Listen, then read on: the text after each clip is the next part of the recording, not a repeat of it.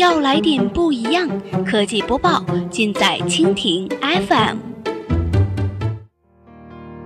欢迎收听科技天天报，本节目由蜻蜓 FM 独家制作播出。收听更多内容，敬请收藏订阅本节目或持续关注蜻蜓 FM 科技频道。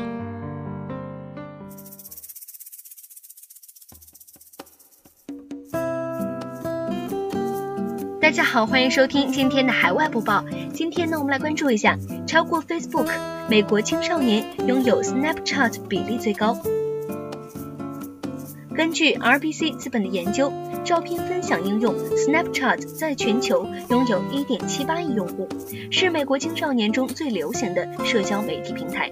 调查发现，在13到18岁的孩子中间，拥有 Snapchat 账户比例高达79%。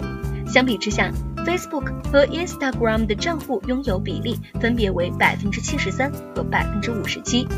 RBC 询问被调查者，如果他们被困在荒岛上，将保留哪一款应用程序，而且只能选择一种社交网络。百分之四十四的青少年选择了 Snapchat，选择 Instagram 和 Facebook 的比例为百分之二十四和百分之十四。而一年前，仅有百分之二十八的美国青少年表示他们会留下 Snapchat。调查发现，短信是所有 Snapchat 功能中最被看重的一个。百分之六十八的 Snapchat 用户将其排在第一位，选择 Stories 功能的人仅占百分之二十八，选择 Discover 功能的人仅为百分之四。尽管在十八岁以上的人群中，Facebook 依然是最受欢迎的社交网络，但是 Snapchat 显然已经牢牢地掌控着零零后用户。年龄组之间的对比结果差异巨大。Facebook 在全球拥有超过二十亿名用户。在回答荒岛问题时，百分之六十四的老年人选择了 Facebook，但其重要性在青少年群体正在逐渐的消失。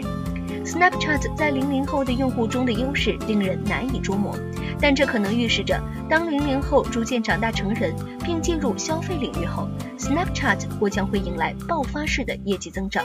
这种流行趋势也反映了年轻消费者对信息传递和视觉类短信应用的偏爱。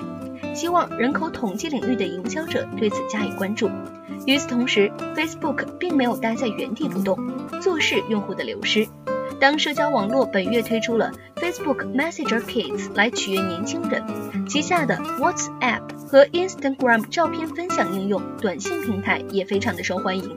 研究机构本月估计，Instagram 的用户将从今年的五点九三七亿人增长到二零二一年的九点二七九亿人，增速为百分之五十六。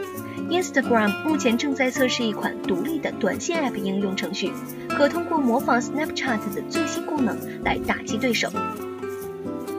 好了，以上就是我们今天节目的全部内容，感谢您的收听。如果您喜欢我们的节目，可以点击屏幕上方的星星来收藏我们的节目。明天同一时间，我们不见不散。